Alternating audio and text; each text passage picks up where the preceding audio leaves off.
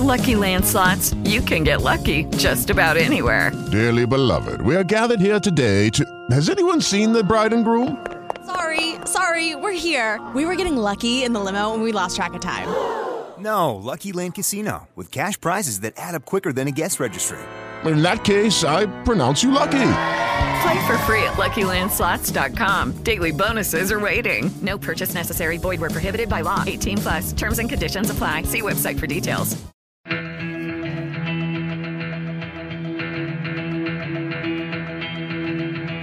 Você ouve agora o 15 Minutos, podcast da redação da Gazeta do Povo, o jornal que pensa no Brasil. Oferecimento Unipar faz a química acontecer.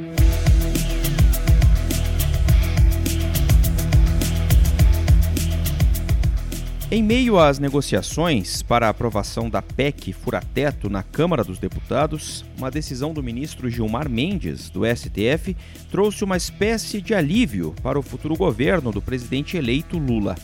Gilmar Mendes decidiu que os recursos públicos necessários para o pagamento de programas sociais de renda mínima, como o Auxílio Brasil, que voltará a se chamar Bolsa Família, podem ficar fora da regra do teto de gastos. Eis que Gilmar Mendes tira a caneta da gaveta num domingo à noite para tomar uma decisão, minha gente, que pode mexer com é, o tabuleiro todo que está sendo jogado lá em Brasília. O que é que o Gilmar Mendes decidiu ontem a partir de uma demanda apresentada pela Rede Sustentabilidade no Supremo Tribunal Federal? Que é possível, no orçamento da União para o ano que vem, tratar a verba para o Bolsa Família como uma verba que tem de ficar fora do teto de gastos. A decisão foi dada em caráter liminar e essa questão ainda vai ser analisada pelo plenário do STF.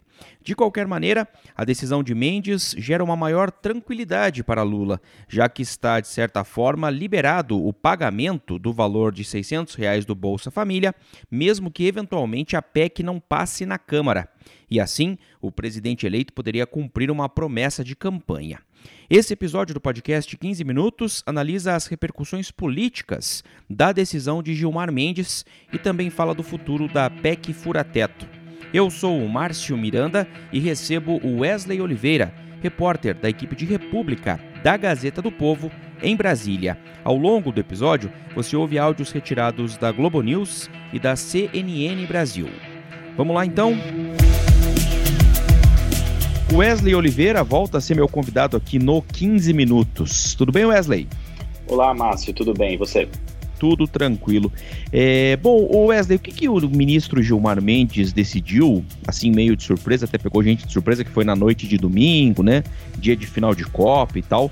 Mas o que, que foi a decisão do ministro e por que que essa decisão trouxe, dá pra gente colocar assim, um certo alívio para o futuro governo, hein, Wesley? Então, é, Márcio, como você explicou, né, é, todo mundo foi pego de surpresa. É, lembrando que o STF já vinha né, fazendo o julgamento desde a semana passada é, em relação ao orçamento secreto, é, e a, desde a semana passada, um assunto estava ligado ao outro, né? A votação da PEC pelo, pela Câmara dos Deputados, o julgamento do STF, a formação de governo do Lula, tudo estava vindo nesse bolo aí e uma coisa estava puxando a, a, outra nos últimos dias. Na semana passada, o Supremo não tinha concluído a, a votação, o julgamento né, em relação ao orçamento secreto, faltava justamente o voto do ministro Gilmar Mendes e do ministro Ricardo Lewandowski. É, e aí Gilmar Mendes, por meio de uma liminar, determinou no domingo à noite ali que os recursos destinados para o pagamento de benefícios sociais, né, e, e, aí está aí o Auxílio Brasil ou o novo Bolsa Família, como vai passar a se chamar novamente a partir do ano que vem, é, não, é, eles poderiam estar fora do teto de gastos, né? O teto de gastos é aquela lei que ele limita os gastos públicos e, e para pagar o valor de 600 reais, né, que está hoje, manter a partir do ano que vem, o governo vinha negociar, o governo eleito do presidente Lula vinha negociando com o Congresso a aprovação dessa PEC. E aí a votação dessa PEC estava travada desde a semana passada, justamente por conta do julgamento é, da constitucionalidade do orçamento secreto, né? E aí, inclusive, hoje teve uma segunda reviravolta que foi o voto de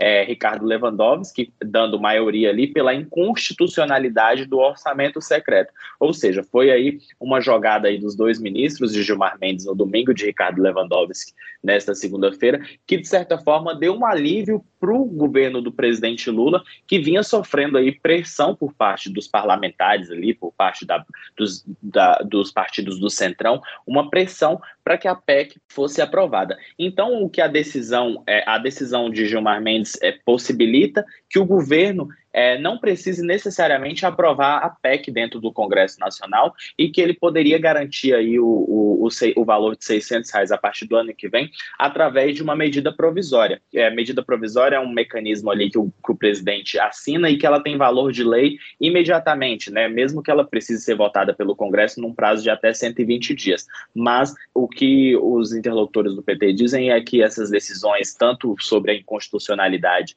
do orçamento secreto, quanto a essa decisão do Gilmar Mendes possibilitando aí que o pagamento de 600 reais fique fora do teto de gastos, deu um alívio aí para o governo que vinha tendo as suas negociações travadas com a Câmara dos Deputados. Andréa Sadi conversou com exclusividade para o Estúdio I com o presidente da Câmara, o deputado Arthur Lira. Essa entrevista aconteceu antes da decisão de Gilmar Mendes de tirar do teto de gastos os recursos para o pagamento da renda mínima, né, do Bolsa Família. Arthur Lira contou como é que foi a conversa entre ele, né, que ele teve com o presidente eleito Lula, justamente sobre a PEC que prevê o pagamento do Bolsa Família para 2023. Vamos ver um trecho. E o senhor já ouviu isso também? Deputados é, da base agora, né, do governo Lula, têm dito que pode, eles já estão pensando num plano B que poderia ser uma medida provisória. Ah, então não precisa aprovar a PEC.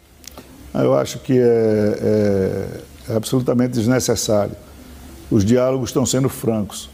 A nossa vontade está explícita em ajudar, sem abandonar aliados antigos e acrescentando os novos aliados na construção de um texto que seja melhor para o Brasil. Essa possibilidade de medida provisória calçada de uma consulta, talvez no TCU ou no Supremo, não, não, não, não, não deverá ser o melhor caminho, não é o melhor caminho, trará resultados abaixo do que a PEC pode dar. Então, saliva, conversa, diálogo, cooperação, sinceridade, franqueza nas conversas, elas sempre produzem mais. Foi isso que nós nos acostumamos a fazer durante os dois anos que convivemos, sem nenhum tipo de chantagem, sem nenhum tipo de extorsão, sem nenhum tipo de fisiologismo. É interessante, né, Wesley, que como você explicou, é, e a gente, no meio de tanta notícia, noticiário tão recheado né, de Brasília, é, pode, pode ser até que nosso ouvinte acabe se perdendo, mas o fato é que está tudo, de certa maneira, interligado esses três temas, né? Estamos falando de a liminar do ministro Gilmar Mendes, que permitiu o pagamento do Bolsa Família fora do teto de gastos, o julgamento do orçamento secreto, que terminou nessa manhã de segunda-feira, com o STF declarando o orçamento secreto inconstitucional, derrubando né, o orçamento secreto, e a votação da PEC da transição, ou PEC fura-teto, no Congresso, na Câmara, né? Quer dizer, tudo isso, de certa maneira, interligado nesses temas aí, né? Exatamente. O governo vinha aí é, tendo que o governo do presidente Lula vinha fazendo uma negociação com a Câmara há algum tempo. Inclusive, o, presidente Lula chegou a se reunir com o, o, Lira no domingo, né, ali antes de, dessa decisão do Gilmar Mendes, justamente para tratar dessa negociação. É, Arthur Lira que vinha cobrando aí por parte de Lula uma participação sua no governo, né, cobrando cargos em ministérios, é, algum, algum inclusive algumas secretarias também, para que a PEC fosse aprovada pela Câmara dos Deputados, né? E, e, o PT vinha resistindo em fazer essa negociação com Lira, justamente para que a PEC fosse aprovada. Então, o governo, é, é, essa questão da medida provisória já tinha sido levantada pelo governo de transição, né? Inclusive, alguns aliados de Lula defendia, defendia a medida provisória justamente para que Lula não tivesse que passar por essa negociação com o Arthur Lira uh, antes de assumir, justamente neste momento aí do governo de transição. O que vinha sendo é, dito ali pelos integrantes da transição é de que a PEC, a proposta de emenda à Constituição, seria o melhor caminho por, por dar uma segurança jurídica para Lula, né? Porque a medida provisória poderia ser interpretada lá na frente como uma pedalada fiscal, o que, inclusive, foi a justificativa de impeachment da ex-presidente Dilma Rousseff. E então a PEC traria essa segurança. Mas ao longo dos últimos meses, dos últimos meses, não, desculpa, dos, últimos 30 dias, né? É, parece que a gente já está vivendo transição já tem uns seis meses. Mas ao longo dos últimos 30 dias, o governo vinha tentando construir algumas alternativas. O, o governo de transição já tinha recebido uma, uma sinalização do Tribunal de Contas da União, é, sinalizando que a questão do Auxílio Brasil ou Bolsa Família de 600 reais poderia ser via medida provisória. E aí Gilmar Mendes vem com essa liminar, que foi inclusive um questionamento apresentado pela Rede Sustentabilidade, dizendo que o Bolsa Família de 600 reais poderia ficar fora do teto de gastos, né? Então, é, nesse meio tempo que negociava com o Congresso também, o governo Lula foi ali tentando costurar algumas alternativas via judiciário Juliana Lopes, da CNN Brasil, o senhor acha que ganha força o plano B, a alternativa, que seria uma medida provisória, diante do resultado do julgamento e da decisão do ministro Gilmar Mendes? Olha, eu sou uma pessoa que tem um, até por formação né, em direito, eu acredito muito na construção de instituições fortes. Eu acredito que o caminho que nós temos que trilhar essa semana, hoje, amanhã, é de fortalecimento das instituições. Então, toda decisão, por mais agradável que seja, se ela for precária, ela é pior do que uma solução negociada robusta, que dê ao país um horizonte. E, bom, apesar dessa tentativa de construir novas alternativas, é aí que eu queria perguntar para você, Wesley, a decisão do ministro Gilmar Mendes é, que, como a gente explicou, deixa, permite né, que o Bolsa Família fique fora do teto de gastos, significa que o governo de transição, o presidente eleito Lula, vão, vai abandonar a ideia da PEC fura-teto, que está com essa negociação travada na Câmara, ou não? Hein, Wesley?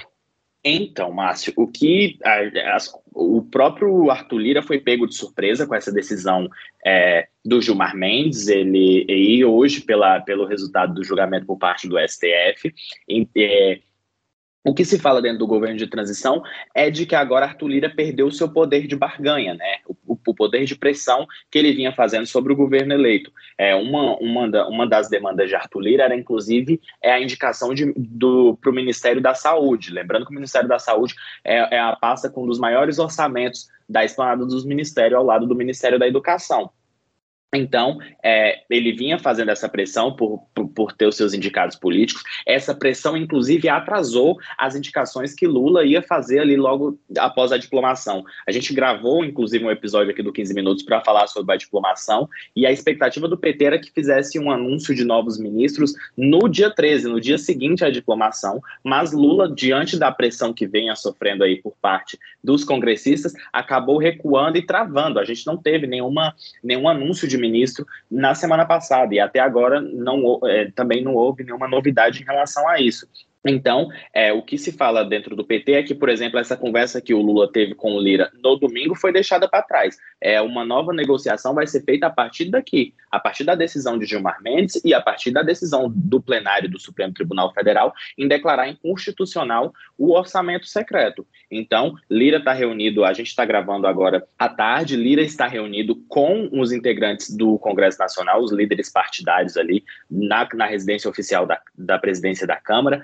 A expectativa é que tenha também uma reunião ainda hoje com o presidente do Senado, Rodrigo Pacheco, justamente para rediscutir é, essa questão aí e de como o Congresso fica é, diante da situação da inconstitucionalidade do orçamento secreto. O PT tem falado de que não vai abandonar a negociação da PEC justamente por ela ser um, me um mecanismo político, né, que, que traz ali a participação do Congresso. A, o, Senado já aprovou um texto e agora está com a Câmara.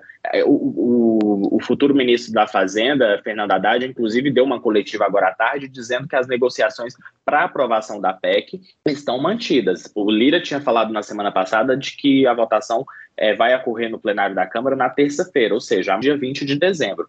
Então, o PT está mais aliviado agora, já que tem outras alternativas para garantir ali a promessa de Lula de pagar os 600 reais a partir do ano que vem, e acredita que aí o poder de barganha de Lira é, reduziu, então vai ser mais fácil negociar uma alternativa. O que se acredita dentro do Congresso Nacional, e isso é tanto entre líderes do PT, líderes de partidos do Centrão e de outros partidos ali como PSD e MDB, é de que Lira vai pautar a PEC no plenário e ela vai ser aprovada. O que está sendo discutido ali são os prazos, né? Se, se a Câmara vai ter força para suprimir alguns pontos. Porque, por exemplo, o texto que foi aprovado no Senado prevê que o, o pagamento de 600 reais está permitido ali a, por dois anos, né? A base do presidente Jair Bolsonaro pre, é, pretendia suprimir esse trecho e, e, e, que esse valor de 600 reais é, teria validade apenas para o ano de 2023. Ou seja, Lula teria que negociar novamente no ano que vem com o Congresso a manutenção desses 600 reais. Então, o que a gente tem que esperar agora quais vão ser as alternativas e como que os, o, a Câmara dos Deputados vai reagir. Porque justamente tem uma expectativa do PT de que se Lira não aprovar a PEC na Câmara, essa fatura pode ser cobrada dele em fevereiro do ano que vem, justamente quando ele for disputar novamente a presidência da Câmara e ele precisa ali ter o apoio do PT justamente para tentar se reeleger novamente. É, são os impactos políticos aí dessas decisões das últimas horas. A gente vai seguir acompanhando, claro, aqui na Gazeta do Povo e no podcast 15 Minutos. Wesley, obrigado por nos ajudar aqui com esse tema e até a próxima. Um abraço. Um abraço, Márcio, e até a próxima. Ponto final em mais um episódio do 15 Minutos, podcast da redação da Gazeta do Povo. A Maria Escrocaro participa da produção, a montagem é do Leonardo Bestloff e a direção de conteúdo do Rodrigo Fernandes. Eu sou o Márcio Miranda e agradeço sempre a sua companhia. Até mais!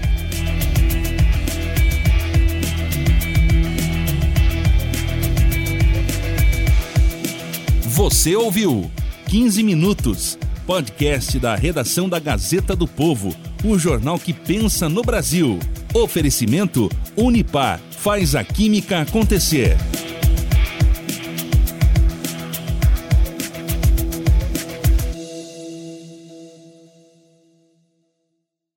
Hello, it is Ryan, and we could all use an extra bright spot in our day, couldn't we? Just to make up for things like sitting in traffic, doing the dishes, counting your steps, you know, all the mundane stuff. That is why I'm such a big fan of Chumba Casino. Chumba Casino has all your favorite social casino style games that you can play for free anytime, anywhere with daily bonuses. That should brighten your day a little. Actually, a lot. So sign up now at chumbacasino.com. That's ChumbaCasino.com. No purchase necessary. VGW. Void were prohibited by law. See terms and conditions. 18 plus.